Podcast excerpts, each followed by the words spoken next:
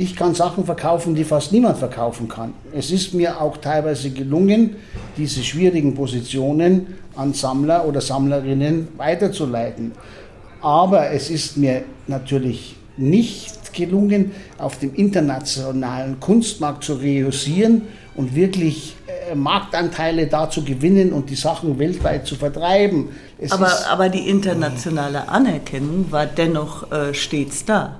Ne? Und alle, alle Künstler deiner ersten Generation sind heute äh, absolut international anerkannt.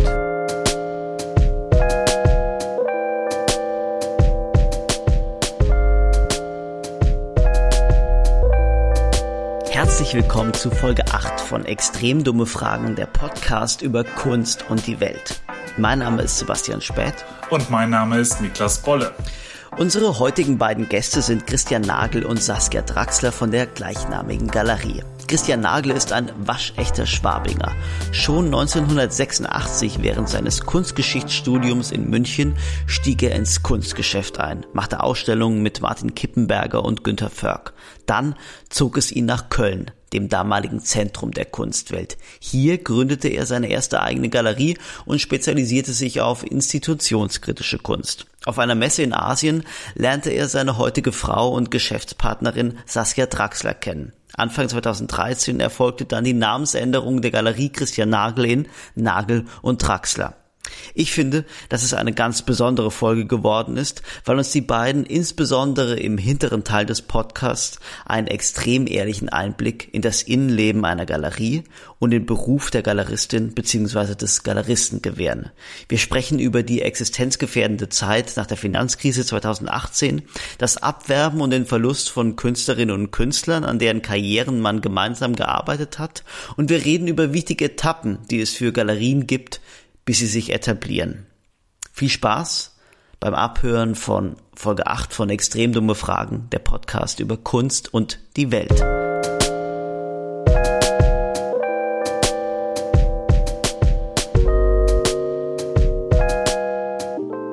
Ich erkläre mal die ganz besondere Konstellation, in der wir hier sind, weil ich bin, wie immer vor Ort in Berlin, eingeladen in der Galerie Nagel und Draxler hier am Rosa-Luxemburg-Platz. Und jetzt haben wir ungefähr 15 Minuten hin und her probiert, ähm, ob wir ein stabiles Internet bekommen. Es war aber nicht so leicht wie gedacht. Und jetzt ist es so, dass Niklas per Telefon, per Telefon Lautsprecher aus Münster zugeschaltet ist. Wir sehen ihn nicht, wir können ihn nur hören. Und ich sitze ähm, Christian Nagel und Saskia Draxler gegenüber. Und deshalb hat Niklas das große Vergnügen hier, äh, ohne uns zu sehen, die kleine Anführung zu machen. Niklas. Ja, absolut. Und ich will die beiden mal vorstellen, denn ich freue mich auch wirklich ganz besonders, dass wir heute zwei, äh, sagen wir mal, Fixsterne der deutschen äh, Kunstszene hier zu Gast haben, mit Christian Nagel und Saskia Draxler, die seit äh, in unterschiedlichen Konstellationen seit Jahrzehnten eigentlich den deutschen Kunstmarkt mitprägen. Und heute hier mal so ein bisschen uns berichten wollen, wie denn die unterschiedlichen Stationen äh, ihrer gemeinsamen Unternehmungen beziehungsweise ihrer einzelnen äh, Engagements und wechselnden Standorte eigentlich so waren. Und äh, die erste Frage, die sich natürlich aufdrängt, ist, äh, seid ihr beiden, Saskia und Christian, nur Geschäftspartner oder auch Lebenspartner? Saskia und ich haben uns 2006 in Peking während einer Kunstmesse kennengelernt sind dann ein Liebespaar geworden, was fantastisch war. war, war oder ist das war? Ja, wir sind, nein, nein, wir sind immer noch ein Liebespaar und wir haben vor fünf Jahren geheiratet. Insofern, wir sind also ein Bett- und Büro teilendes Paar. genau, dem ist nichts hinzuzufügen. Okay, aber kann, man, kann, man die, kann man die Geschichte erfahren? Wie lernt man sich denn auf einer Kunstmesse, in, wie verliebt man sich in einer Kunstmesse auf Peking ineinander? Welche Rolle hat die Kunst dabei gespielt und welchen Anteil oder welchen Anteil hatte einfach nur äh, das Persönliche? Ja, die, die Kunst hat dabei eine Rolle gespielt. Ich war damals äh, Dozentin an der Central Academy of Fine Art in Beijing für, ich habe junge Künstler unterrichtet in Philosophie und Kunst und äh, war also länger in Peking und äh, habe gesehen, dass eine deutsche Galerie, die ich kannte, nämlich die Galerie Christian Nagel, auf der Kunstmesse sein wird. Und wie das immer so ist im Ausland, die Expats besuchen sich gegenseitig. Also bin ich natürlich hin und habe mir die Messe angeschaut. Und Christian Nagel stand am Stand und hat mich auch gleich äh, begrüßt und hat mich eingeladen zu einem Empfang in der deutschen Botschaft, den ähm, für die deutschen Galerien, ne, den, den du organisiert hattest. Ja, zusammen mit Bärbel Kresslin. Zusammen mit Bärbel Kresslin. Und äh, habe ich gesagt, wunderbar und so und bin hin abends und als ich gerade reinkam, ich war etwas zu spät, hörte ich noch die letzten Worte von Christians Rede, die ungefähr so lauteten und er hoffe, dass in der Zukunft äh, die Chinesen nicht nur ähm, Autos und U-Bahnen und Atomkraftwerke Kopieren. Äh, importieren, sondern auch Kunst. Ne? Und äh, das fand ich erstmal sehr beeindruckend. Und dann habe ich aber gesehen, wie er fortan eigentlich nur noch um das Buffet gekreist ist, auf dem Mini-Weißwürste und Mini-Brezen lagen.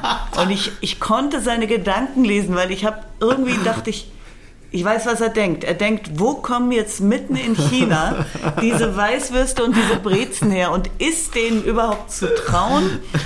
Ich wusste, dass denen zu trauen ist, weil das, ich glaube, das, das Buffet war vom, vom Hilton gecatert und die hatten einen österreichischen Koch. Ja. ja. Okay, aber. Und, okay, und dann. Ähm, aber da muss man ganz kurz sagen, dass wahrscheinlich, äh, dass du wahrscheinlich einen anderen Weißwurst, Weißwurst und Brezenanspruch hast als du, Saskia, oder? Ja, Als sozusagen äh, gebürtig, gebürtiger Münchner oder gebürtiger Bayer? Oder, oder gebürtiger Schwabinger, also Münchner. Aha, aha. Und der Weißwurstanspruch ist natürlich, sehr ich bin 1990 weggegangen aus München, schon auch sehr geschrumpft. Also ich kann auch mit relativ minderen oder nicht so tollen Weißwürsten ganz gut leben, ja.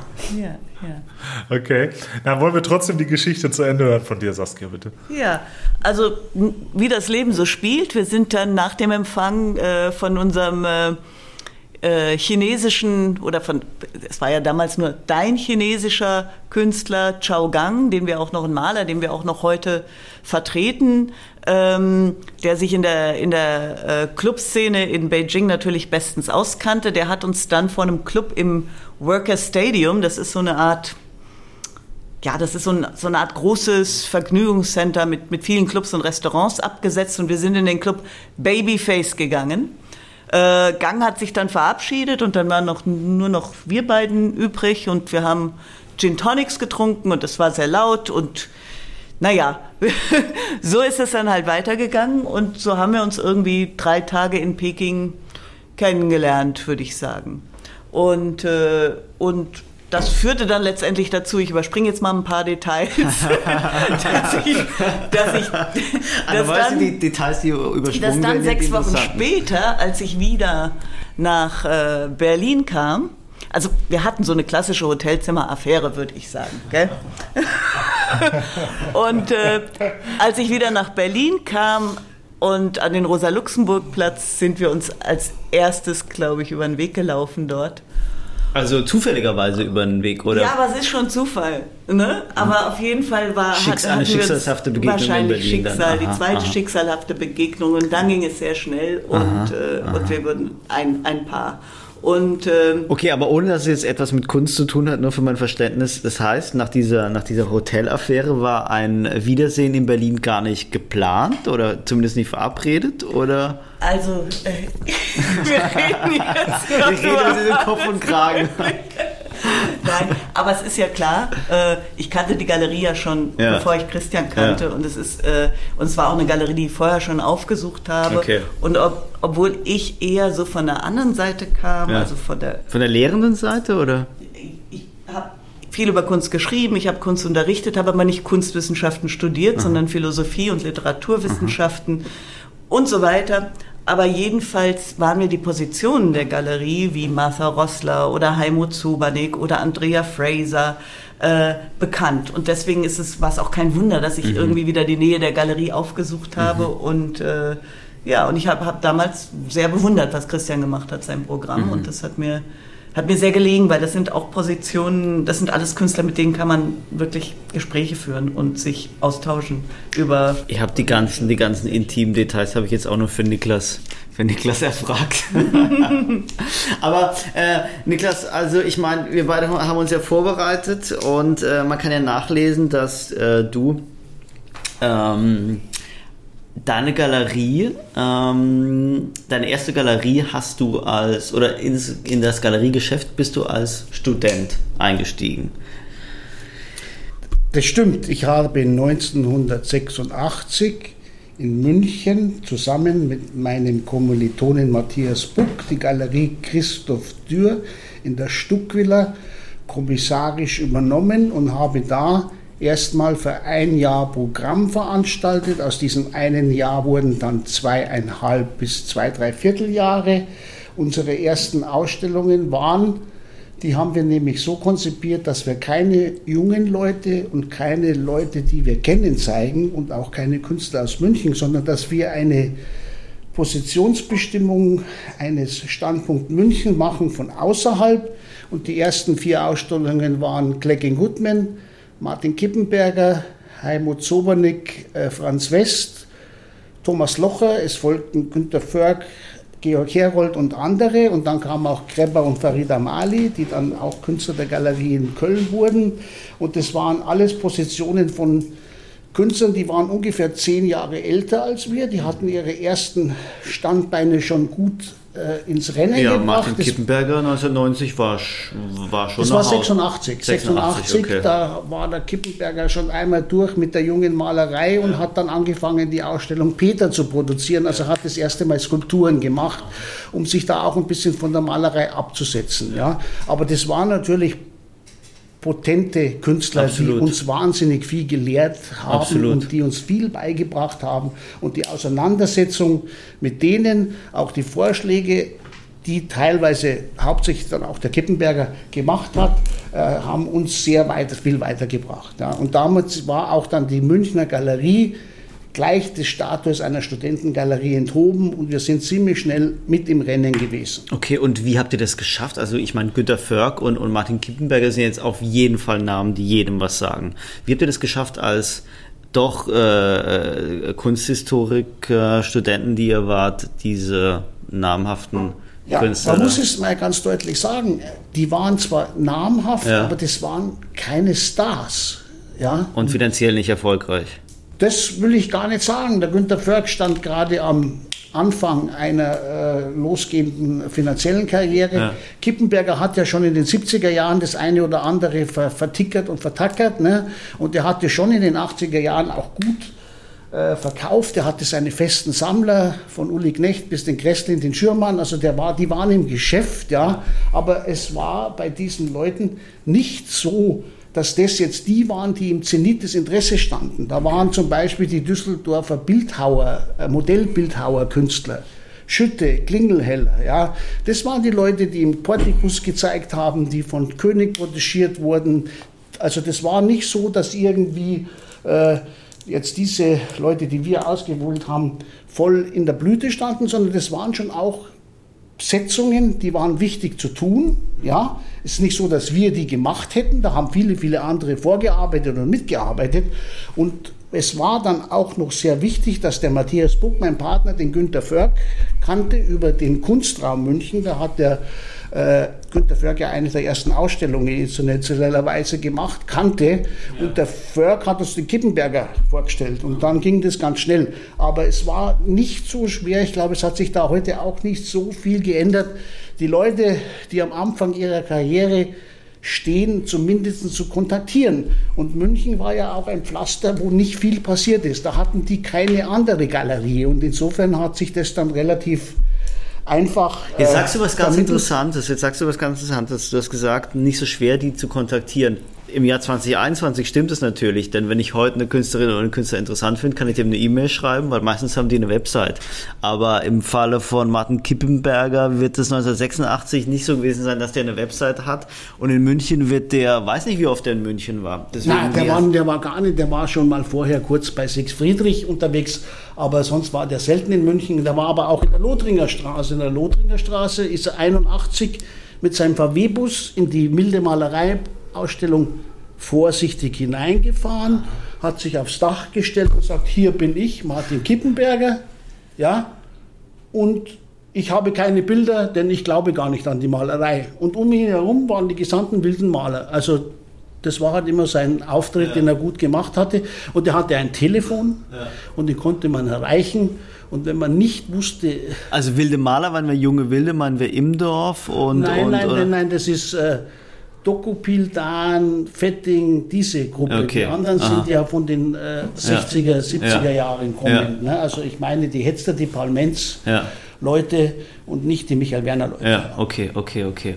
Jetzt hast du eben gesagt König, äh, von König protegiert, hast du eben kurz eingeworfen. Da in dem Fall meinst du Kaspar König, den Vater von Johann König, nehme ich an, der damals Direktor des oder Schulleiter des Städel oder der Städel oder, oder Direktor des Museum Ludwig war zu der ja, Zeit? der war Städel, aber auch Portikus-Chef. Okay. Und im Portikus gab es Ausstellungen. Und okay. da wurden diese Leute, die ich gerade ja. genannt habe, nicht gezeigt. Die ja. wurden eher, sagen wir mal in Anführungsstrichen, nicht gut geheißen, ja. nicht geschätzt und deswegen haben sie auch keine Ausstellung gemacht. Aber das ist halt so. Man ja. muss ja nicht immer alles mögen. Ja. Niklas, bist du noch da?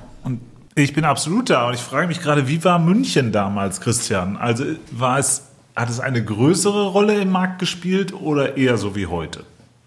Ja, das war vielleicht gleich. Ich meine, die große Zeit von Friedrich und Dahlem, die war leider schon vorbei. Es gab noch ein paar Ableger davon. Das war die Six Friedrich und der Fredian.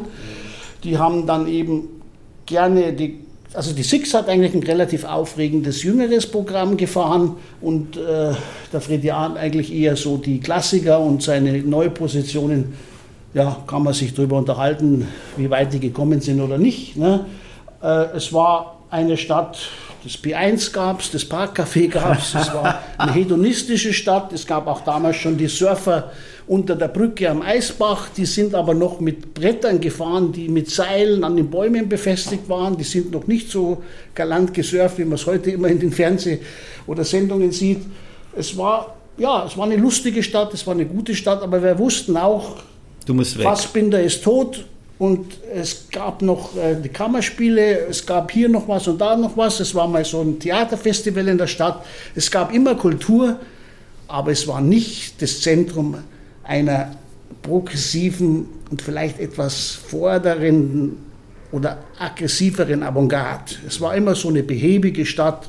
Man sagt, jede Sekretärin hat einen BMW. Mhm. Aber interessant ist doch, dass in München eine sehr renommierte Kunstakademie ist, mit jungen, wilden Kunststudierenden auch. Und es ist ja heute noch so. Also ich meine, Niklas und ich haben äh, vor ein paar Folgen auch ein Gespräch mit jungen Münchnerinnen gehalten und das ist auch schon aufgefallen, dass München immer noch, was die Galerieszene angeht, irgendwie nicht sonderlich wild ist.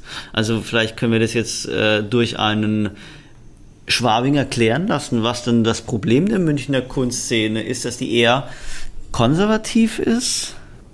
Es gab das Badercafé, es gab das Lipstick, das war eine Punkkneipe. Von solchen Geschichten muss man ja ausgehen, weil da haben sich die Künstler die Gabi Schuber, der Hans-Jörg Meyer, der Günter ja. Förg, die ja. in den späten 70er Jahren an der Akademie studiert haben, ja. die ich dann kennengelernt habe, ja, bewegt. Also es gab da immer schon Abstecher. Das ist aber nicht ein Kiez gewesen wie auf der Reeperbahn. Ja? Und es war auch kein Kunstkiez wie zwischen Köln, Düsseldorf, der Akademie, der, äh, der, der äh, Art Cologne und so weiter, sondern das war etwas behäbiger, aber es hat die Leute schon immer angezogen. Wie Stenik Felix kam 1986 in Kunstverein, da hat der von George Kondo bis Jeff Koons, von Christopher Wuhl und mit diesen Leuten Ausstellungen gemacht. Die sind nur auch nicht so wahnsinnig bekannt geworden, weil die Leute noch nicht so bekannt waren und weil die Fernwirkung auch nicht immer so ausstrahlend war. Aber es gab da immer Positionen. Es gab den Rüdiger Schöttle. Ja, heute gibt es die Frau Schamoni, die Christine Meyer und andere. Ja, also das ist schon was, wo was vorhanden ist, aber es war nie das Zentrum und es hat auch eigentlich nie den Anspruch erhoben, dass da jetzt die Post abgeht. Mhm, aber es gab ja im Vergleich zu München eben in Deutschland ein echtes Zentrum des internationalen Kunstmarktes. Und das können sich unsere jüngeren äh, Zuhörer vielleicht gar nicht mehr so richtig vorstellen. Aber Köln war damals einer der großen Sterne auf dem internationalen Kunstparkett, oder? Ja, schon länger, auf jeden Fall. Ich habe ja auch dann, nachdem ich 1988, 89 aus der Galerie Dürr ausgeschieden bin, aus diversen Gründen, 90 in Köln deswegen aufgemacht. Also das war ja der Platz, wo wahnsinnig viel passiert ist und ich habe das seit 1983 noch im Kleinen und dann ab 85 als auch Mitstreiter mit den Hauptbeteiligten, vielleicht noch der kleine Junge, aber immer irgendwie mit dabei an den richtigen Orten mitbekommen. Und das war natürlich ein Zentrum, klar. Kannst du Ganz kurz noch zur Einordnung, war Köln 1990 wirklich noch ein Kunstzentrum oder war das damals nicht schon ein bisschen wieder am Abflauen? Es war ja die Wiedervereinigung 89. Ja. Dann hieß es noch nicht, dass Köln als Kunstzentrum abgeschafft worden wäre. Aber eine Entwicklung, dass sich die ganze Bewegung in Richtung Berlin bewegt, war natürlich ab 89 schon vorhanden. Und es waren ja nicht, sagen wir mal, die jungen Künstler, die dann Berlin in den ganz frühen 90ern aufgebaut haben, weil Neuger Riemschneider und so weiter kam ja erst so 93, 94, soweit ich mich entsinnen kann, sondern es war Paul Menz und Max Hetzler, die gesagt haben, wir gehen jetzt weg von Köln und endlich haben wir eine Kapitale, eine Hauptstadt. Und nachdem wir hier in Köln und Rheinland alles erreicht haben, was wir erreichen konnten und wollten und ein weiterer Aufstieg Richtung eines größeren Markts nicht mehr absehbar war, haben die sich in Richtung Berlin bewegt und das Ganze wurde von Herrn Zwirner, der dann auch die Galerie ja zugesperrt hat, unterstützt. Und das waren die ersten, die hier waren. Und der Tim Neuger war ja Assistent oder Mitarbeiter beim Hetzler. Der Ja. ging dann also da mit und so weiter und so fort. Und dann gab es so einen ganzen großen Schwung einer Umsiedlung. Und wir, respektive meine Person, hat immer noch mehr an Köln geglaubt als andere. Aber mir war das schon klar, dass das nicht mehr aufrechterhalten, zu, aufrechtzuerhalten ist wie in den 60er, 70er und 80er Jahren, sondern dass jetzt die Musik woanders spielt. Ja, wollen wir, bevor wir äh, auf Berlin eingehen, dann noch einmal kurz klären, eigentlich, was Köln damals zu diesem bedeutenden Standort gemacht hat und was du, äh, Christian, dort in diesen Jahren bewegen konntest. Also, du bist aus München nach Köln gegangen. Köln, das war ja eine besondere Gemengelage, die das eben auch international so wichtig und renommiert gemacht hat, oder? Ja, da gab es äh, die Stadt, die international neben New York sich behaupten konnte. Ja. Und Aber, aber was kam da zusammen? Naja, eigentlich muss man ja anfangen. Es gab ja Alfred Schmäler und der war ja in Düsseldorf. Und der hat mit der Vertretung der Zerro-Leute, Uecker, Pine, Mack, es geschafft, nach dem schrecklichen Zweiten Weltkrieg die deutschen Künstler wieder international in einen Rahmen zu stellen. Und das hat erstmal funktioniert über Paris. Dann hat der Mann die erste Yves Klein Ausstellung gemacht in den späten 50er Jahren und dann hat er den Josef Beuys vertreten und so weiter. Also das war eine große Geschichte und dann gab es eben die Akademie und eigentlich ist das alles ein bisschen mehr losgegangen in Düsseldorf, aber in Köln gab es dann eben die wichtigen Galerien, Ja. die diese äh, Positionen weiter bewegt haben. Und dann hat der, Herr, der alte Herr Zwirner, Also es gab in Köln auch immer die, die prägenden äh, Personen, muss man sagen. ja, ich wollte das mit noch zu Ende reden. Dann hat der alte Herr Zwirner den Herrn Peter Ludwig kennengelernt. Und da ist natürlich ein riesiger Knoten geplatzt an Sammeln. Und das hat eine sehr, sehr gute Sammlung mit verursacht. Und das hat auch einen Zuzug von vielen, vielen Galerien in Köln verursacht. Und dann später, ja, weil Richter und Polke lebten ja auch in Düsseldorf, aber irgendwann sind die dann mit nach Köln gezogen. Und dann waren eben die Mülheimer Freiheit, die waren schon vor Ort etc. Kippenberger und Öhlen war immer in and out. Das waren nie Kölner, aber die haben über die Galeriebeteiligung bei Gisela Kapitän und Max Hetzler immer wieder ausgestellt und immer wieder die Kneipen besucht und die, die Szene mitbestimmt. Und dann wurde das Köln eben auch wichtig und jetzt gibt es diese beiden Städten, die immer noch, ja, beide eigentlich relativ gut funktionieren. Hat dir das jetzt als Geschichtsstunde gereicht, Niklas? Es reicht, ja, ja, absolut. Absolut. Und wir müssen auch mal sehen, dass wir jetzt nach Berlin kommen und auch Saskia wieder. Ja, ich wollte sagen, wir müssen jetzt vor allen Dingen Saskia mal abholen, weil wir ja. müssen jetzt eigentlich noch wissen, was Saskia in der Zeit ja, gemacht aber, aber eigentlich, also ich, ich höre da immer sehr gerne zu, weil ähm, ich bin ja eine Quereinsteigerin und diese ganze Geschichte habe ich äh, so nicht mitgekriegt. Also die kenne ich nur durch Christian, durch Erzählungen.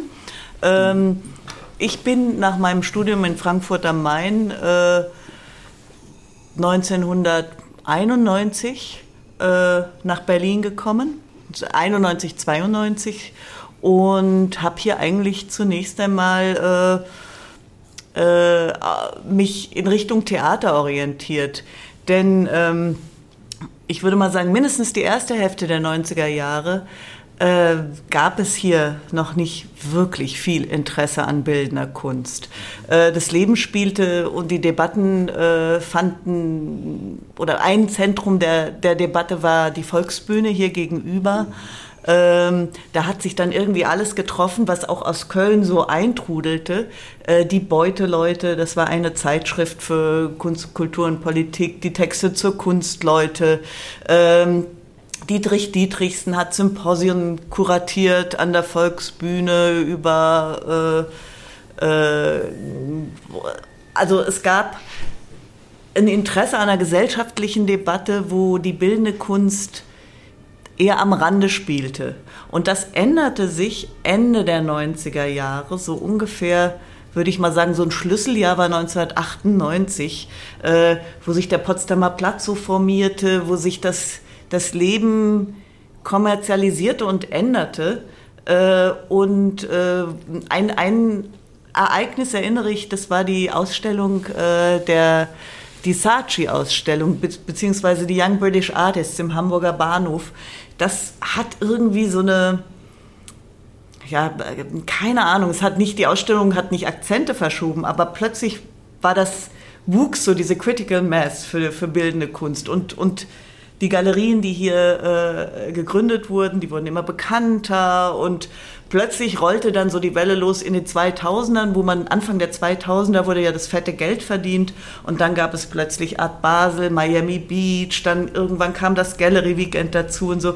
Aber Anfang der 90er war das hier noch nicht. So würde ich, würd ich, würd ich mal sagen. Aber Anfang der 90er ist ein guter Punkt, weil wir müssen jetzt noch mal ganz kurz zurück. Anfang der 90er ist die Zeit, als du, Christian, in ähm, Köln deine Galerie aufgemacht hast, nämlich 1990 im belgischen Viertel damals. Ja, am Friesenplatz. Ist nachzulesen. Und da hast du ja sozusagen Kippenberger muss sich dahingehend beeinflusst haben, würde ich jetzt mal behaupten, dass du begonnen hast damit institutions- und kunstmarktkritische Kunst auszustellen. Ähm, äh, ko konzeptuelle Kunst.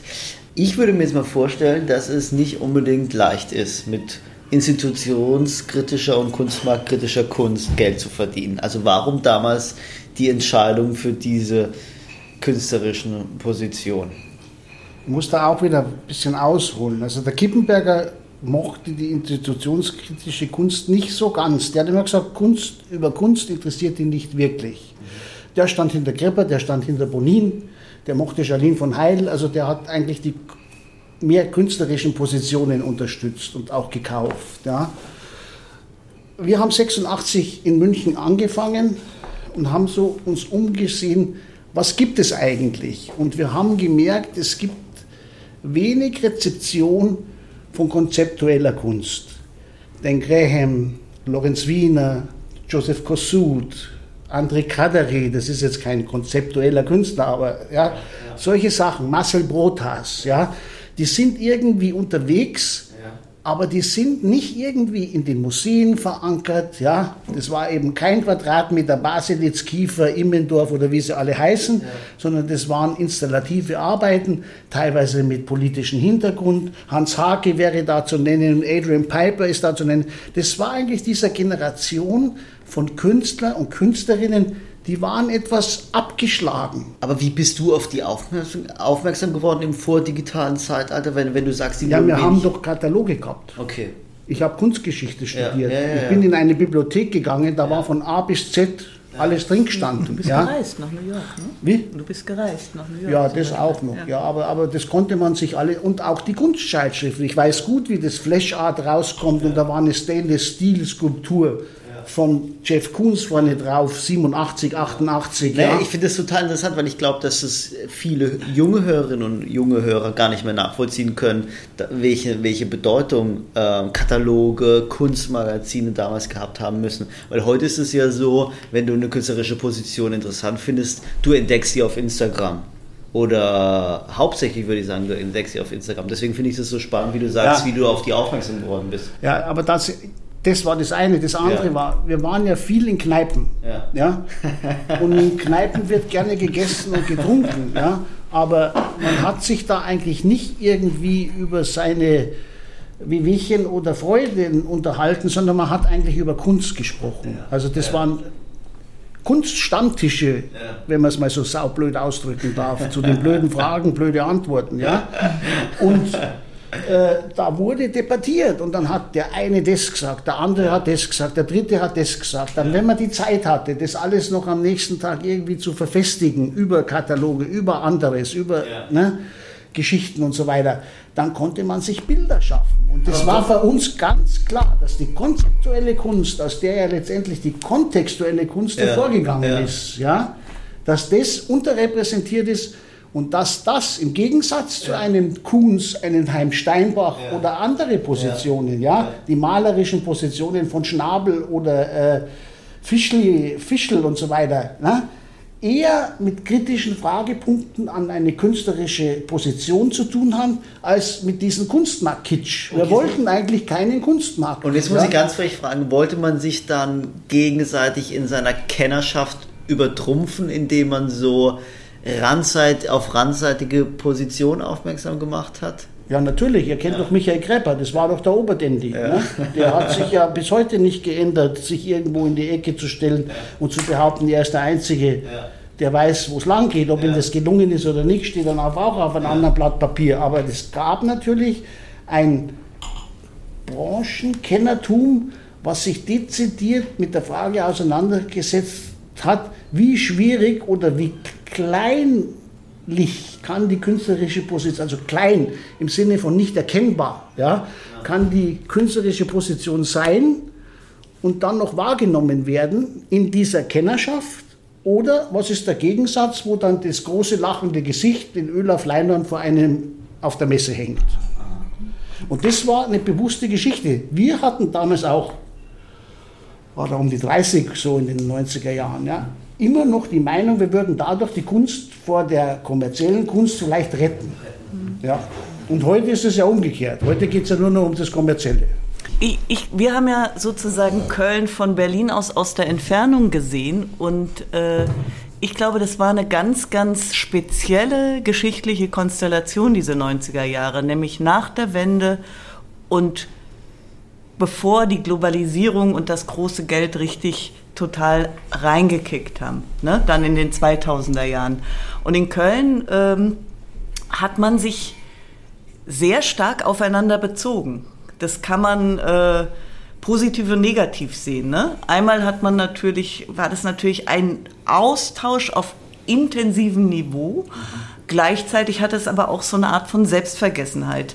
Während äh, sich die Welt drumherum neu formierte, ne, gab es diese Kölner äh, Kon Kontext, also diese Kölner Szene, die sich ähm, da nochmal, glaube ich, in den, in den 90er Jahren sehr, sehr äh, intensiv ausgetauscht hat und aufeinander bezogen Die. Kölner Kunstnerds Ja, sozusagen. ja, genau. Da gibt es, gab es auch diese Ausstellung, die, ähm, die der Bennett Simpson mal gemacht hat. Nee? Weißt du, welche ich meine? später.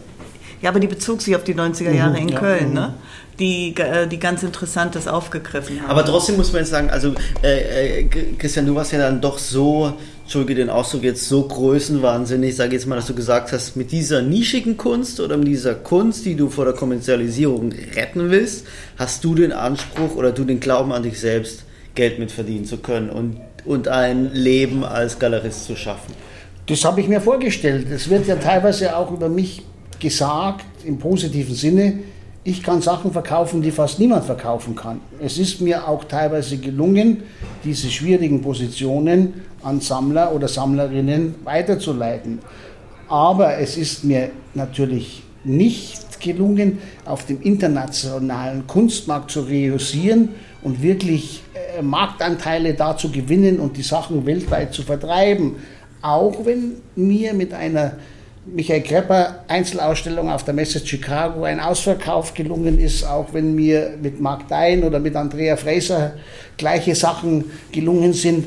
Aber es gab natürlich nicht diese Masse an Bildern, wie zum Beispiel eine Bleibildproduktion von Günter Förg oder eine Kaviar-Bildproduktion von Georg Herold oder ein äh, malender Berserker wie Martin Kippenberger. Das hatte ich nicht so sehr im Programm. Da musste ich mich dann später irgendwie neu positionieren, neue Sachen aufnehmen und so weiter und so fort. Und aber, aber die internationale Anerkennung war dennoch äh, stets da. Ne? Und alle, alle Künstler deiner ersten Generation sind heute äh, absolut international anerkannt. Äh, sei das jetzt äh, eine Andrea Fraser oder äh, ein Heimo Zobernick und so weiter. Ne? Ja, wie, Christian, war dann damals dein Blick? Also die Wende war da und du sitzt da in Köln und äh, dann ist da plötzlich dieses Berlin und haben da die Kölner Galeristen und vielleicht auch du dann so drauf geguckt, so, oh Mann, jetzt ist da irgendwo der Zeitgeist woanders und das müssen wir jetzt machen? Oder hat man eher so gesagt, oh, hin da und da wollen wir wollen wir eigentlich mitspielen? Weil das war ja in Berlin auch für die jüngeren Zuhörerinnen und Zuhörer äh, schon eine wilde und irgendwie regelfreie Zeit, in der irgendwie äh, alles Mögliche gelaufen ist. Da gibt es immer noch die schöne Raphael Horzon-Geschichte von den erfundenen japanischen Künstlern in der erfundenen Galerie äh, Berlin-Tokio und so weiter. Und alles war so irgendwie so ein bisschen anders. Ähm, kannst du da mal so ein bisschen den Blick des Kölner Kunstbetriebs und vielleicht auch deinen persönlichen nochmal erklären? Naja, es gab ja Bruno Brunet, der in der Galerie Werner gearbeitet hat und dann nach Berlin ging. Und der hat ja dann eigentlich viele Kölner in seiner ersten Zeit in der Straße, wo diese äh, Fußgängerzone ist, wo er da hinten drin war. Der hat der Krepper gezeigt, der hat Bonin gezeigt, der hat Hubert Kitzel gezeigt. Dann hat er irgendwann Daniel Richter aufgenommen, hat dann ein eigenes Programm gemacht. Also es gab ja auch immer ähm, äh, Bezugspunkte und wir waren ja auch oft in Berlin und wir saßen auch vor der Wende schon äh, in der Paris-Bar oder in anderen äh, Örtlichkeiten und später nachts nur ganz woanders etc. pp. Also wir waren ja nicht völlig unbedarft, was hier abläuft, aber wir waren halt damals in den ersten fünf Jahren der 90er Jahre, da sind ja auch andere Galerien in Köln durchaus noch geblieben, die Monika Sprüh, die Gisela Kapitän, der Werner etc. pp. Also das ist ja auch nicht völlig ausgedörrt gewesen. Es war von der Kunstvereinsszene, von der musealen Szene und so weiter aktiv und wir haben da diese Berliner Geschichten mitverfolgt und äh, Neuger Riemschneider hat auch eine Ausstellung gemacht mit René Green und wir kannten auch, sagen wir mal, äh, den Rehberger und den Ackermann und so weiter und so fort. Also man hat sich ja irgendwie äh, immer wieder auch äh, getroffen, gesprochen und äh, ja, und es war ja auch nicht so, dass jeder schon gesagt hat, Berlin hat es jetzt in der Tasche und es ist jetzt fertig und wir sind die Größten, sondern die haben immer noch mit einem großen Respekt zu uns rübergeschaut und wir haben mit einem großen Respekt hier rüber geschaut. Ne? Ich habe mich nur in der ersten Zeit sehr für Köln entschlossen und dann später war ich ja dann auch der Mitbegründer von der äh, Berliner Kunstmesse und dann hatten wir äh, die Init Kunsthalle und so weiter. Also da gab es ja auch immer Aktivitäten und aus diesen Aktivitäten heraus und auch aus den geschäftlichen neuen Verbindungen mit Berlin ist ja dann diese Galerie hier in Berlin entstanden 2002. Ja, ja. Also das Projekt von der Init Kunsthalle habe ich damals auch wahrgenommen als wir kannten uns noch nicht persönlich. Würdet ihr das mal erklären, das Projekt von der Kunst? Genau, das wollte ich dich bitten, dass du das nochmal erzählst, weil das war richtig so ein richtig spannendes. Alexander Schröder von der Galerie Neu hat über verwandtschaftliche Verbindungen durch seinen Vater einen ehemaligen äh, Supermarkt in der Chausseestraße, Invalid, ne? Invalid, ja. Entschuldigung, Invalidenstraße zur Verfügung gestellt bekommen für zwei Jahre Ausstellungsprogramm. Mhm. Und Er hat sich dann an mich gewandt und gefragt, ob wir zusammen da was entwickeln können. Dann habe ich gesagt, das machen wir gerne. Und dann gab es da ja, 2000 Quadratmeter Ausstellungsfläche und das Konzept, dann haben wir einen Verein gegründet, wo der Roger Buntschuh dabei war, wo die Ingeborg Winsowski dabei war, wo Sammler aus München dabei waren, wo die Carola Kraus mit dabei war, wo meine Wenigkeit mit dabei war, etc. pp. Und dann hat man diesen Verein und dann haben wir gesagt, wir machen jetzt erstmal Ausstellungen von Leuten, die schon etablierter sind, aber noch nicht in dem klassischen Hochmarkt sich bewegen. Mhm. Also war es eine, sozusagen eine, äh, ein, ein Ausstellungs-, ein von Galerien initiiertes Ausstellungshaus. Ja, genau. Was sozusagen. hier nicht vorhanden war, ja. war eine Kunsthalle ja. für diese Positionen. Ja. Es gab die älteren Sachen, ja, von der Springer Galerie bis weiß noch ich, ja. Es gab die jungen Galerien, gab so ein paar mittlere Positionen, aber wir haben dann gezeigt, Heimut Sobernick, Isa Gensken, Albert Oehlen und Marcel Rossler. Ja? Und das waren ganz fundierte Positionen für die obere Karriereschiene auf einem Level, wo die noch an der Eingangsstufe zu dieser Karriereschiene standen. Und da haben wir Einzelausstellungen gemacht. Mhm sozusagen diese, diese gesamte Supermarktfläche hat dann in dem Fall eine Künstlerin wie Gensken oder ein Künstler wie Ölen komplett ja. bespielen dürfen. Ja, genau. Und, und ihr habt dann aber deren Werke schon verkauft, sozusagen. Oder, oder war das wirklich gar nicht als Verkaufsausstellung ja, geplant? Natürlich, aber die Sache ist ja die, welche dieser Gensken hat eine super Arbeit gemacht über Fotos aus dem Spiegel. Ja. ja? ja. Also aus dem Magazin der Spiegel, oder? Ja, ja, ja. Aus, ja, ja. die hat sie gesammelt. Ja. Fotos von Unruhen, Fotos von äh, Anlagen, Fotos von Landschaften. Also es waren, ich glaube, 250 Fotos oder was weiß ich. Und die hat sie in eine Reihe gehängt. Ja. Damit war der Raum ganz, ganz leer, weil die waren ja so groß, äh, äh also DIN A5 groß nur. Das sah fast aus wie so eine klassische Ellen McCallum Surrogate-Hängung. Ja, also, ne? Und sowas ist nicht einfach zu verkaufen. Vom Heimut Sobernick hatten wir Skulptur, meistens Pappskulptur, die aussah wie schwere Skulptur. Das war sein Konzept. Es war nicht you get what you see, sondern you get something different what you see. Und äh, da hat man ein bisschen was verkauft. Beim Albert Oehlen ging ein bisschen was. Es war nur Computerdrucke, keine Malerei. Ja. Und Marcel Rossler ist eine Position, da hat man viel verkauft, weil da einer kam mit einem guten Geldbeutel, der hat vier große Arbeiten mitgenommen. Aber das war alles irgendwie gerade kostendeckend. Ne? Albert Oehlen wird ja heute von, wenn ich, wenn ich richtig äh, informiert bin, von Sprit Magers vertreten. Nee, von Max Hetzler. Von Max Hetzler, Entschuldige. Äh, ah, Patrick, oh Gott, Ostrowski, entschuldige. Ja, Albert Oehlen, okay. Müssen, müssen, wir, müssen, wir, müssen, wir, müssen, wir, müssen, wir, müssen wir rausschneiden. Okay, Ölen, ja, von Hetzler. Ähm, wo lagen denn die Preise damals? Äh, das waren ja Drucke, also Computer, ja, ja. Äh, äh Outprints, äh, 30.000. Okay, also das D-Mark. 30.000, aber das war, also dann, man spricht schon von hochpreisigen. Äh, Nein, ja, ja, ja, ja, jetzt kosten die Bilder 3 Millionen. Ja. Die Drucke mhm. weiß ich nicht, was die aber jetzt kosten. Aber das, was, was ja interessant ist, ist die Frage, ähm, also Stichwort Verkaufen, wie denn so das Publikum sich unterscheidet zwischen den Städten. Also äh, du, Christian, hast jetzt hier drei Städte durch, München, Köln, äh, Berlin und ich das deckt sich ja nicht immer. Also jetzt war in Berlin am Ende der Zeitgeist zwar zu Hause, aber ja nicht das Geld, oder? Lass mich das noch kurz sagen. Ich wollte nur noch etwas zu, dieser, zu diesen Ausstellungen sagen in der Init Kunsthalle, weil da hat es sich nämlich tatsächlich geschnitten. Das war für die Berliner auch ein Must, dahin zu gehen. Das war wirklich underground. Und äh, so war auch Berlin, dass man Brachen nutzte wie leerstehende Supermärkte, leerstehende äh, Bauten und hat dort Ausstellungen gemacht. Also was heute wiederkommt mit der Boros-Ausstellung in, in, im Berghain sozusagen, ja, oder? Ja, das Berghain stand ja nicht per se leer, ja. sondern das war nur leider.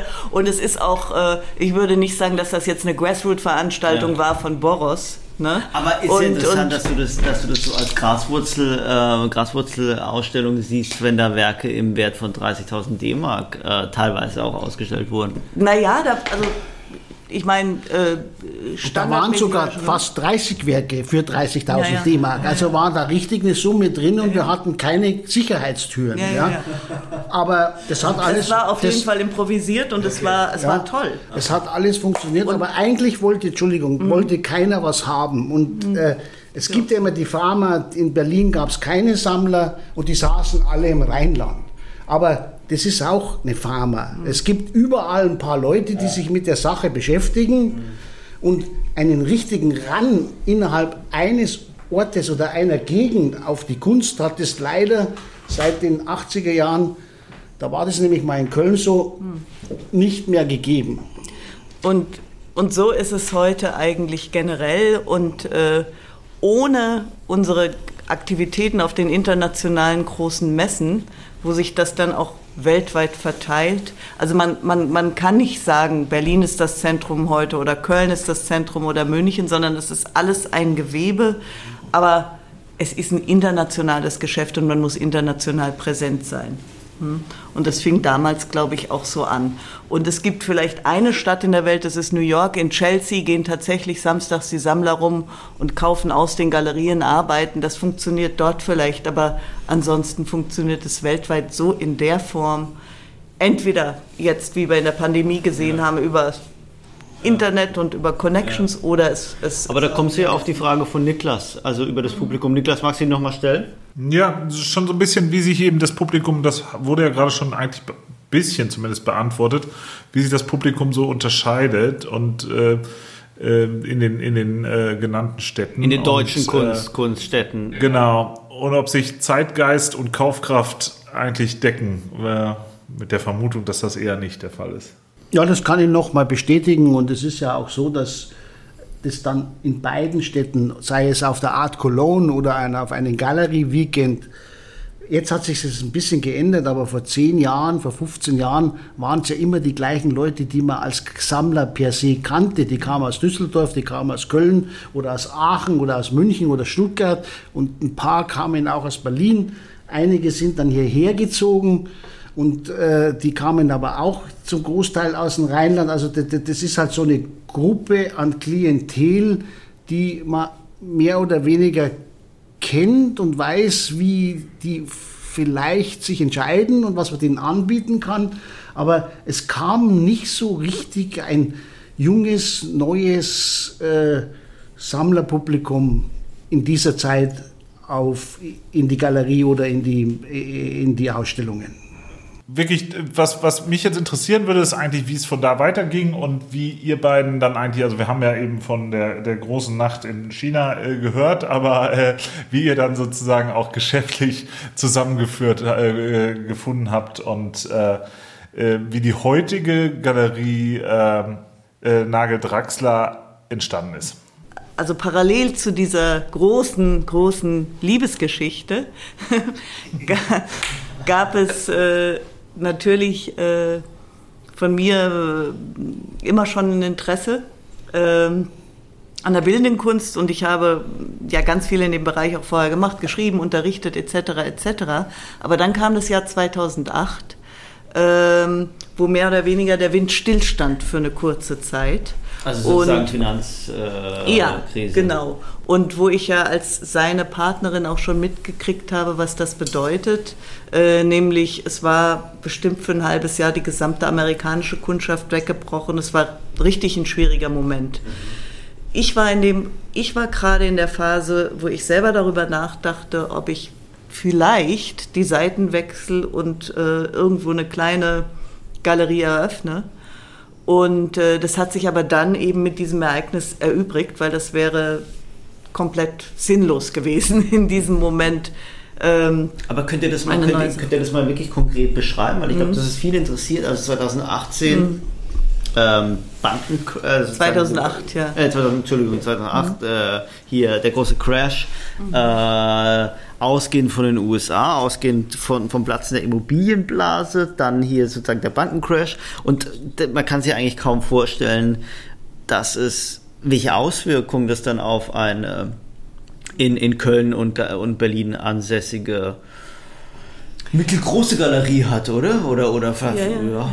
Also das war einfach eine ganz, ganz große Verunsicherung, die, die auch nicht zu vergleichen ist mit der Verunsicherung jetzt zum Beispiel äh, in, der, in der Pandemie. Ja. Ähm, denn es, es war so ein, so ein also wirklich, die, wie, wie, wie ich das gerade versucht habe zu beschreiben, der, der Wind stand still und es, es kamen einfach keine Anfragen mehr. Die mhm. Leute haben... Äh, nachgedacht, was sie machen mit ihrem Geld. Und ich, ich erinnere es nicht mehr so ganz genau, wie das war. Ne? In der, in, jetzt in der Pandemie hat es ja, muss man ja ganz ehrlich sagen, für unser Segment gar nicht so schlimme Auswirkungen gezeitigt, weil so viele Phänomene parallel stattfanden. Auf der einen Seite die Pandemie, auf der anderen Seite ist die, ist die Börse durch die Decke gegangen. Ganz viele Leute sind reich geworden in dieser Zeit. Und äh, das war damals eben nicht so. Damals hatten alle global das Gefühl, sie haben alles verloren irgendwie. Also vor allen Dingen auch Leute, die vielleicht sich überlegen, ähm, äh, investiere ich oder kaufe ich Kunst. Ne? Ja. Also so, so kam es bei uns zumindest an. Ich weiß nicht, äh, wie es bei anderen war. Und äh, das war ein Moment, äh, wo ich sozusagen gedacht habe, okay, ich mache jetzt eine Galerie auf, gleichzeitig brach der Markt weg, gleichzeitig war es auch für Christian nicht so einfach, ja. äh, über die Runden zu kommen. Ich denke, es ist ja so sehr, so sehr in Gedanken versunken, wirkst du gerade. Ach so. Und äh, aha. Das Licht ist, ja, ja. Licht ist gerade ausgegangen. Und das, das führte dazu, dass, dass er dann zu mir sagte, du pass auf, bevor du jetzt irgendwie äh, sozusagen von null irgendwo anfängst, mache ich dir das Angebot, steig bei mir ein. Und da habe ich nicht lange nachgedacht, denn wie gesagt, das war für mich extrem, eine, eine Riesenherausforderung, extrem reizvoll, die Positionen, die in der Galerie schon versammelt waren. Ähm, und so kam das und dann habe ich, glaube ich, relativ naiv angefangen. Mhm. Also Kunst zu verkaufen ist wirklich sehr, sehr schwer und man muss es lernen. Ja. ja. Aber ähm, es hat sich, äh, oder man, man, man erarbeitet sich dann so seine Terrains und es ja. hat sich bald herausgestellt, dass wir uns sehr, sehr gut ergänzen. Während ich, glaube ich, viel mit, sage ich mal, Kuratoren in Museen gearbeitet habe, die das Gespräch suchen und die Auseinandersetzung, kommt Christian komplett von der Erfahrung, natürlich auch vom Wissen, aber auch von der Erfahrung. Und ähm, so hat sich das irgendwie glücklicherweise, denn es ist ein großes Risiko, ne? ein Leben zu teilen und einen Beruf zu teilen und ein Geschäft zu teilen, ja. alles gleichzeitig, ähm, dass sich das eigentlich sehr gut so. Aber darf ich nochmal fragen, also äh, Christian, war, das, war dieses 2008 für dich ein, äh, eine existenzielle Krise? Also war das wirklich nur ein Moment, wo du gedacht hast, hm, geht es überhaupt weiter? Hm, muss ich mir was anderes suchen? Na, vielleicht muss man noch dazu sagen, so eine Galerie, die fängt ja an. Der Anfang ist eigentlich relativ einfach, wenn man ungefähr weiß, wie es geht oder wenn man was zu sagen hat. Und dann kommt dieser Schritt in die Mitkarriere, ja. so nach 15 Jahren. Und nach 15 Jahren kommt dann auch nochmal so eine Position, wo sich erhärtet, wo, wo, man eigentlich hingehen kann. Aha. Dann haben vielleicht einige Künstler die Galerie verlassen, dann mussten neue gefunden werden. Dann war auch die Struktur mit den Sammlern teilweise, die kaufen dann fünfmal was und das sechste Mal müssen sie dann auch mal passen, dann braucht man wieder die neuen und so weiter. Also es war jetzt auch nicht der Höhepunkt des geschäftlichen Erfolges in diesen 2008er Jahren. Mhm. Und da gab es so eine Zeit, wo es sich nochmal galt, etwas zu beweisen. Und da konnten wir dann zusammen, die Saskia ist unheimlich gut strukturell aufgestellt und die setzt sich Ziele und die geht dann auf die Ziele los. Die sagt, wie kriege ich die Masse Rosler ins MoMA? Und das findet dann auch statt. Sowas ist für mich nicht so das Ding. Ich schaue immer, wo gibt es einen Diskurs, wo hockt der Künstler, in welchen Hinterraum muss ich gehen und was rausziehen und wo schnappe ich mir was. Ja? Und also das ist so mehr mein... Und das hat sich dann unheimlich gut miteinander entwickelt und dann konnten wir strukturell diese Galerie aus diesen wabrigen, ich will jetzt nicht sagen Mittelklasse-Geschichte von der Qualität her. Wir hatten immer gute Künstler, mhm. wir hatten Weltmeister dabei, aber wir waren nicht die, äh, die so glänzen konnten, weil wir auch nicht den finanziellen Background hatten, den andere Galerien in New York einfach per se ja. aufgestellt. Also wir können nie eine Megagalerie sein, weil wir nicht die Millionen im Hintergrund haben. Und, und die Millionen kommen ja immer woanders her. Okay, ja. das, das, ist ein super interessanter Punkt. Ja. Weil sozusagen, du sagst gerade, das ist was, wo, wo ich mit Niklas auch oft schon drüber gesprochen habe, sozusagen das sozusagen der Stellenwert, das, den, den, man als Galerie hat, der ist ja gar nicht, natürlich dann irgendwann wird er im Umsatz gemessen, aber du hast gerade gesagt, die Millionen kommen oft woanders her. Mhm. Äh, ja, ja. Wo, woher kommen denn die Millionen? Ja, lass mich kurz noch etwas dazu sagen, ne? weil du hast von Anfang an mit einem äh, super ähm, High-End eigentlich konzeptuellen Programm ein mega Risiko gefahren, weil es eben schwer verkäufliche Kunst ja. war. Und ich weiß noch, ihr hattet den Slogan damals mit Colin DeLand zusammen, der dann Pendant war in, in, in New York, Stay Alive Till 95.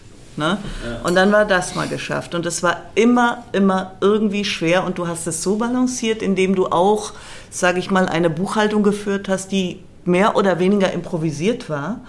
Und ähm, einfach um da irgendwie durchzukommen. Und ich habe das, ich bewundere das heute sehr.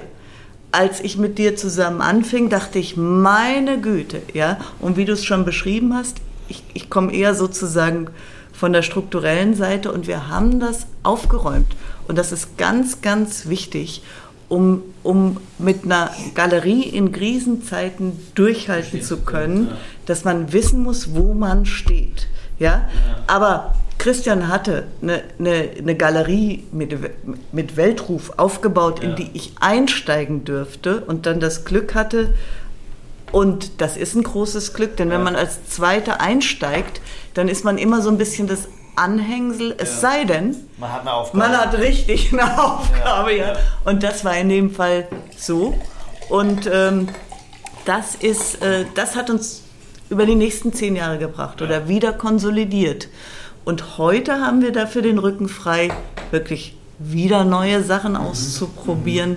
Und das ist, äh, das ist natürlich auch ein tolles Erfolgserlebnis, dass wir das zusammen irgendwie wuppen konnten. Niklas, du, du, du, du hast die ganze Zeit versucht, eine Frage zu stellen, oder?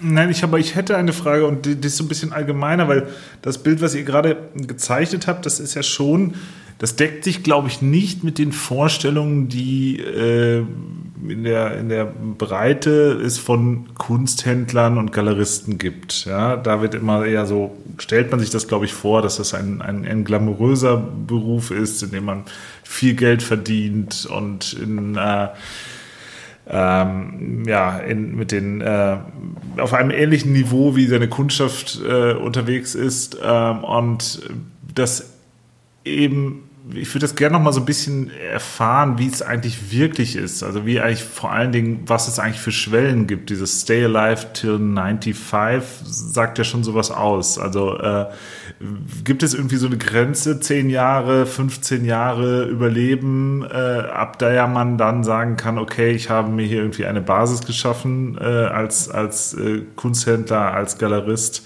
Oft von der kann ich dann zehren. Äh, oder was gibt es? Gibt es da irgendwelche Regeln, ähm, die man. Es gibt keine Regeln. Ich will jetzt auch nicht sagen, wo die Gelder her kommen. Aber der eine hat eine Schwiegermutter, die hat einen riesigen Betrieb, der andere hat einen Vater, der war auch Kunsthändler, der gibt die großen Bilder in die junge Galerie, die werden dann in der jungen Galerie verkauft, dann hat man zumindest einen Umsatz. Ja. Ich meine das, ja. ja, ich mein das ja auch nicht böse oder, oder, neidisch, das ist ja alles in Ordnung. Ich hatte eben keine solche Position. Mir hat mir meine Oma ein bisschen was geliehen, bevor ich ganz pleite war, aber da gab es keine Flüsse. Ja. Es gibt ja Leute, die haben einfach auch Summen zur Verfügung, wo sie kaufen können und handeln können. Aber, Aber, würdest du sagen, dass man im Jahr 2021 kann man aus eigenen finanziellen Mitteln, aus eigener Kraft als 30-jähriger Christian Nagel im Jahr 2021 eine Galerie aufmachen? Oder brauchst du dann wirklich, wie du gesagt hast, die Millionen? Also die Nein, Summe das kann man. Der Lars Friedrich hat es ja gemacht und der Anton Janicek hat es gemacht und die Deborah hat es gemacht. Also das kann man immer. Aber das ist halt auch immer die Frage, wie lange hat man die Nerven, ja. diese Selbstausbeutung durchzuhalten und dann kommt ja auch manchmal was zurück und dann aber es gibt auch keine Gesetzmäßigkeiten. Ich meine, wer hätte gedacht, dass der Kevin Brown sich total verspekuliert? Ja. Der war ja auch eine super Galerie. Dann hat er sich in Harlem ein Haus gekauft, das war fast so groß wie das Berghain und dann ging es nicht mehr. Ja? Aber das ist halt dann sein Fehler. Ne? Aber was ist die Selbstausbeutung eines Galeristen oder einer Galeristin, habe ich mich gerade gefragt. Ja, dass du teilweise auch zum Beispiel äh, nichts im Kühlschrank hast. Das klingt jetzt zwar ein bisschen pathetisch, ja. aber wir saßen 1990, ich hatte auch eine Wohngemeinschaft mit Cosima von Bonin ja. und Michael Grepper ja. in der Friedrichstraße 63 am Zülpicher Platz in Köln und da konnten wir uns nicht viel leisten. Und da musste man dann teilweise waren wir froh, wenn wir am nächsten Tag nochmal drei Britzen irgendwo hergekriegt haben. Ja. Das klingt zwar furchtbar, aber das können auch andere erzählen. Das ist halt nur nicht die Geschichte, die man heute so unbedingt Na, hören will. Ja, ja. Ich bin auch schon im Privatjet geflogen, aber ich kann mir keinen mieten. Ja? Aber um nochmal zu sagen, warum das finanziell schwierig werden kann, es ist ja ein Künstler, wenn du ihn zeigst oder eine Künstlerin und, und, und, und, und am Anfang aufbaust, da hast du erstmal da muss man mehr reinstecken, als ja, man rausholt. Ja. Total, total. Du kriegst das. Und, ja. und es sind in der Regel Galerien, die Künstler zu, Künstlerinnen zuerst zeigen und nicht Kunstvereine und Museen. Das kommt lange, lange danach. Und man macht das schon aus so einer Art von Überzeugung. Ja. Und dann macht man die nächste Ausstellung und dann bringt man irgendwo die Miete her und dann macht man das weiter. Ja, dann, aber das Interessante ne? ist doch, ihr sagt gerade, okay, es gibt echt harte Phasen für Galeristinnen und Galeristen, aber ich stelle mir gerade vor, man hat als Galerist oder als Galerie hat man ja ein Publikum man, und man hat seine man hat seine Sammler und man hat seine Künstlerinnen und Künstler und vor denen muss man ja auch was verkörpern und ich glaube nicht, dass man jetzt in eurem Falle vor allen Dingen nicht vor Sammlerinnen und Sammler, vor denen darf man keine Unsicherheit ausstrahlen und ich glaube auch nicht, dass du vor deinen Künstlerinnen und Künstlern, die du vertrittst, sagen kannst, Mensch, ich habe jetzt gerade finanzielle Probleme oder so, oder? Doch, also Doch. mit den Künstlern muss man das, weil man ja irgendwo an, an einem Joint Venture arbeitet und ja. die ja indirekt direkt an der Firma beteiligt sind, auch wenn das jetzt nicht vertraglich verankert ist. Und, ja? und die Leute, die, die, die Insider der Kunstwelt, das betrifft auch die Sammler, die wissen alle, dass es solche Phasen gibt. Aha, ja. Und dann gibt es äh, vielleicht die, die das als Schwäche bezeichnen. Ja. Das sind aber momentan im neoliberalen Kunstmarkt eher die Kollegen, ne? die dann sozusagen über dich herfallen und dich irgendwie versuchen rauszukriegen. Aber Natürlich muss man diese Stärke zeigen und die liegt, das ist symbolisches Kapital, wenn man kein reales hat. Ich meine, Christian ist seit 1994 jedes Jahr auf der Art Basel. Ja. Ne? Ihr wisst ja, ja absolut, was absolut, es da von Hacken und Stechen ja, gibt, absolut, äh, absolut. um da überhaupt mal irgendwie äh, teilnehmen zu dürfen. Ne? Und du warst ja schon ganz, also in deinem vierten Jahr da drin. Heute, heute gibt es äh, wenn man einen Rundgang in Düsseldorf besucht, ist das die erste Frage, die die, die, die Kunststudenten ja. stellen. Welche Kunstmessen machen sie ja. denn? Ne?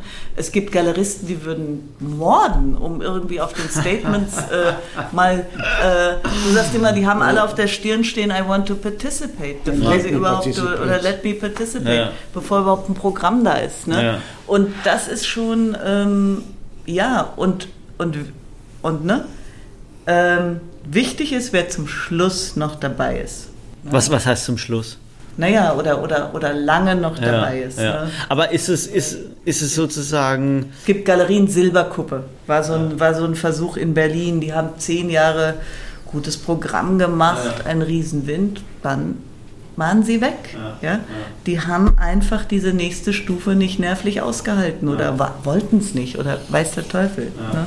Aber da gibt es so viele, die auf dem Weg ne, irgendwie aufgeben müssen und also ich finde diese Stufen, von denen ihr gerade gesprochen habt, also für mich klang, in meinen Ohren klang das so, oder für meine Ohren klang das so, ein bisschen vergleichbar auch mit einer, wirklich mit einer Künstlerkarriere, dass man sagt, okay, äh, es sind fünf Jahre, die ersten fünf Jahre und da muss man wieder was beweisen. Das hat ja auch was, man muss dann vor allen Dingen äh, Innovationsfähigkeit und man muss Kreativität beweisen, muss beweisen, dass man sich immer wieder neu erfindet. Also das ist, das ist meine Vorstellung von einer Künstlerin und Künstlerkarriere. Äh, gilt das genauso auch für eine, eine äh, Galerie oder sind diese Stufen, von denen ihr beide gerade gesprochen habt, sind das Umsatzstufen oder Stufen, die an der, an der Größe der, der äh, am Umfang der Kundschaft gemessen werden.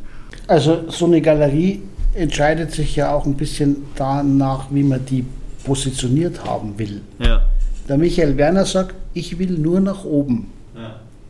Weiß nicht, wie weit oben er jetzt ist und ob er noch weiter nach oben kommt. Ich wünsche ihm alles Gute. Ja. Aber er hat ja schon, sagen wir mal, ganz lange fast keinen jungen Künstler mehr aufgenommen oder irgendwas positioniert, was sowas wie Kunstgeschichte nach seinen Positionen anbelangt. Ja. Und andere sagen, ich versuche alle Richtungen. Mich interessiert die Leute, mit denen ich angefangen habe. Dann habe ich noch mal eine zweite Generation und vielleicht auch eine dritte aufgenommen. Ne?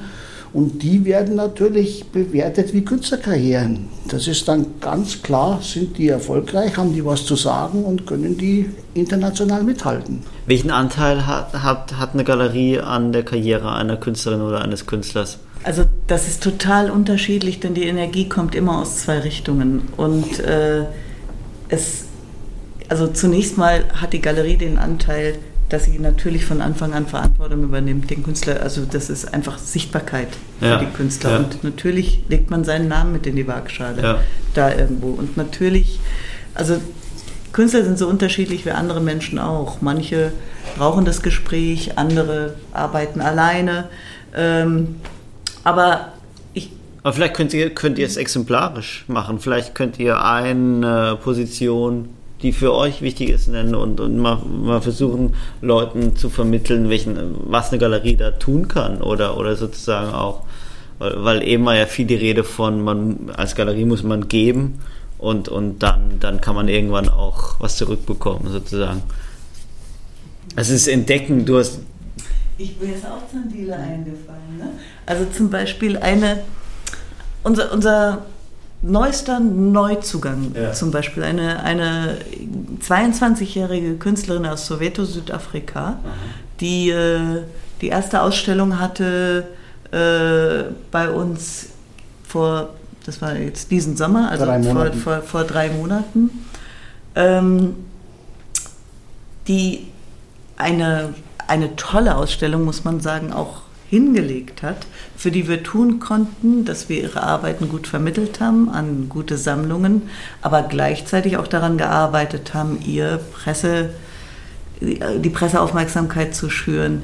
Christian hat ihr zwei Museumsausstellungen besorgt. Ne?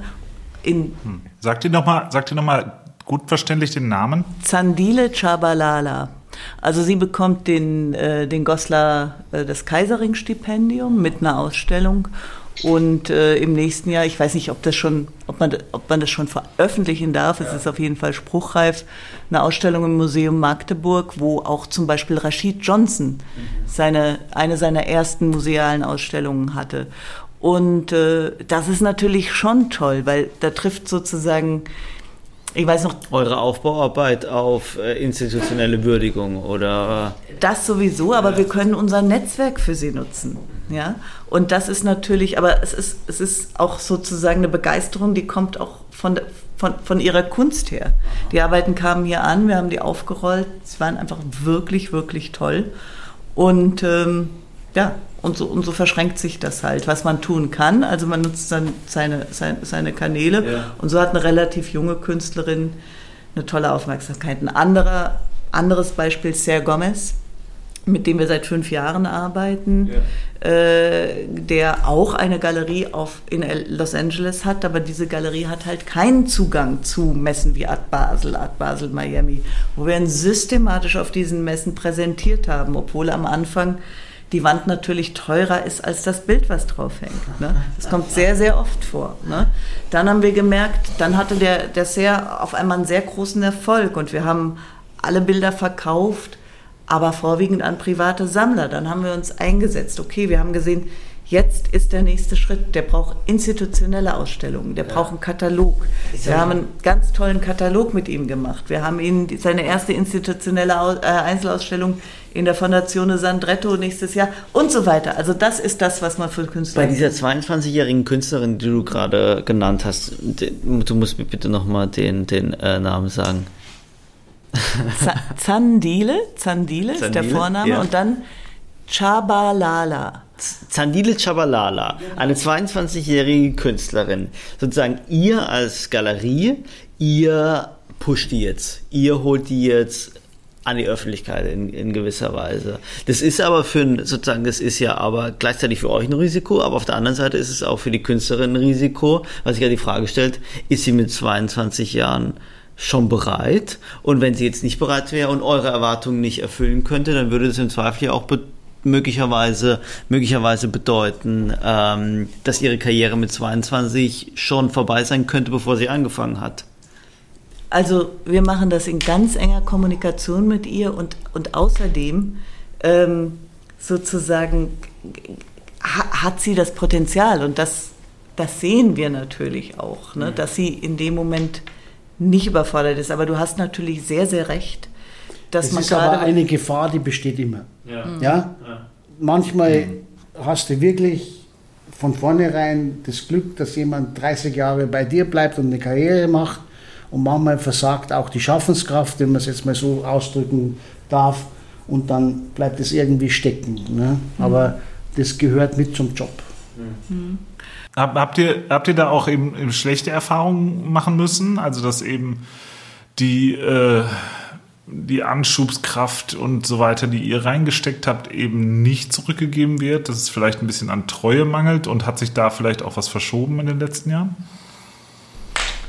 Ähm, also, ja. wenn man bei uns auf die Website schaut, dann sind da ungefähr 50 Künstler und davon kennt man 25 und dann kennt man zehn noch so und vielleicht den Rest kennt man nicht. Und da hat halt auch leider, und ich kann das jetzt nicht nur mit mangelnder Schaffenskraft äh, äh, begründen, keine Karriere stattgefunden. Das gibt es ja auch. Es gibt ja einfach auch Dinge, die laufen nicht durch. Und auch aus diesen fünf Positionen, die aus der einen Ecke kommen, werden vielleicht nur zwei oben ankommen oder nur eine oder manchmal vielleicht auch keine. Wo ist Cookie Kia Clemente?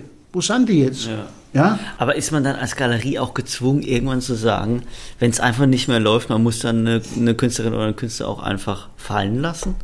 Man ist nicht gezwungen, das kann man aber auch trennen, wenn man das sauber trennt, ja. Aber man ist nicht gezwungen, alle äh, rauszubefördern, die keinen Erfolg haben. Man kann auch als Galerie sagen, wir stehen trotzdem hinter der Position. Und wenn wir uns von Künstlern getrennt haben, das kam während meiner Anwesenheit, glaube ich, höchstens in zwei Fällen vor. Dann nicht, weil die kommerziell nicht erfolgreich waren, sondern aus anderen Gründen, weil wir gesehen haben, das bewegt sich inhaltlich nicht mehr in dem, was wir vertreten können. Ne? Und es gab aber auch andere Fälle. Wir haben zum Beispiel die erste Spray-Painting-Ausstellung mit Sterling Ruby hier in dieser Galerie gemacht ja. und haben ihn auch in Köln gezeigt. Danach fing ein Wahnsinnshype an und es gab ein Hauen und Stechen um den Künstler und das ist ja dann schon so, dass solche Künstler teilweise wie Fußballspieler abgeworben werden von größeren Galerien. Ja. Ähm, den haben wir an unsere netten Kollegen Sprühnmagers verloren. Ne?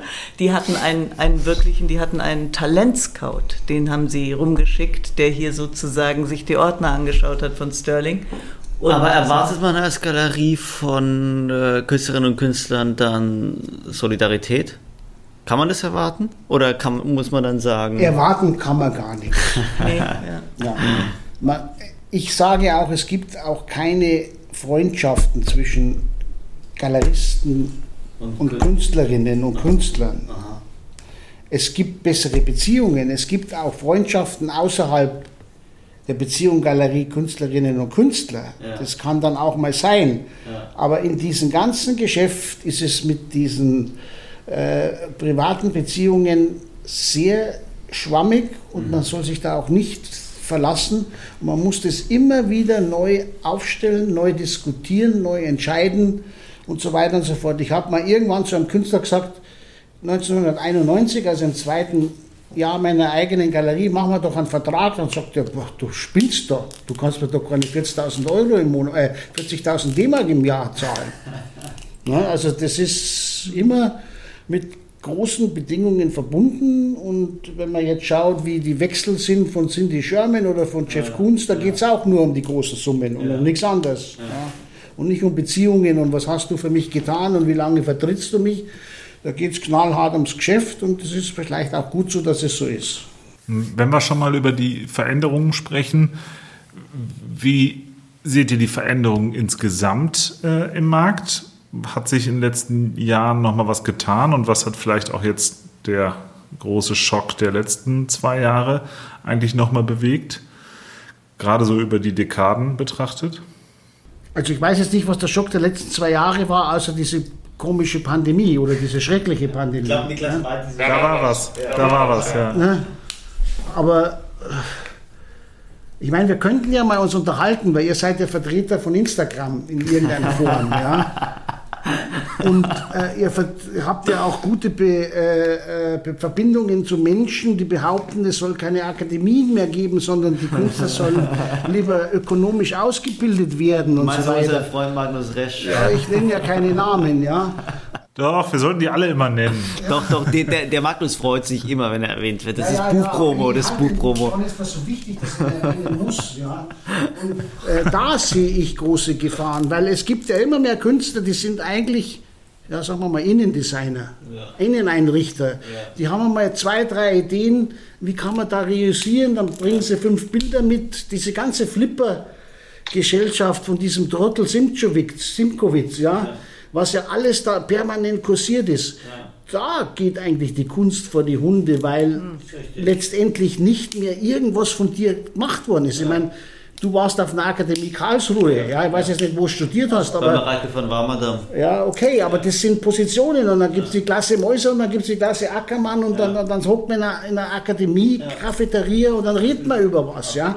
Und da redet man auch über Instagram. Aber lernen kann man von Instagram meines Erachtens nicht so viel. Das ist halt sowas wie ein Telefon. Na naja, gut, also ich meine, ich habe ja ein bisschen, ich habe ja ein bisschen Sprechverbot. Ich darf mich ja nicht mehr über diese, über die von dir angesprochenen künstlerischen Positionen habe ich mich schon so oft beschwert, dass es Niklas ein bisschen genervt inzwischen von mir ist. Aber ich kann das natürlich bestätigen, dass äh, sozusagen diese Jahre an der Kunstakademie, wo es in erster Linie darum geht, seine künstlerische Position zu verteidigen vor anderen Leuten oder erstmal eine künstlerische Position zu entwickeln, mhm. dass die essentiell sind oder eigentlich, dass man das, dass das das Wesentliche ist, bevor man überhaupt äh, ein Handy in die Hand nehmen. Naja, gut, jetzt klinge ich ein bisschen. Und ich bin auch, um es noch zu unterschreiben, kein so großer Fan von Akademien. Das sind ja. auch äh, Lehrinstitute, die Bunker gleichen und das ja. ist, da wird auch nicht immer nur Gutes gemacht. Frage ist, wie macht man das besser? Ne? Ja. Aber so zu behaupten, man muss jetzt äh, besser in der Buchhaltung sein und vielleicht äh, mehr die Aktienkurse verstehen und dass man dann ein besserer Künstler wird, ja, ja. Da glaube ich nicht dran. Nein, nein.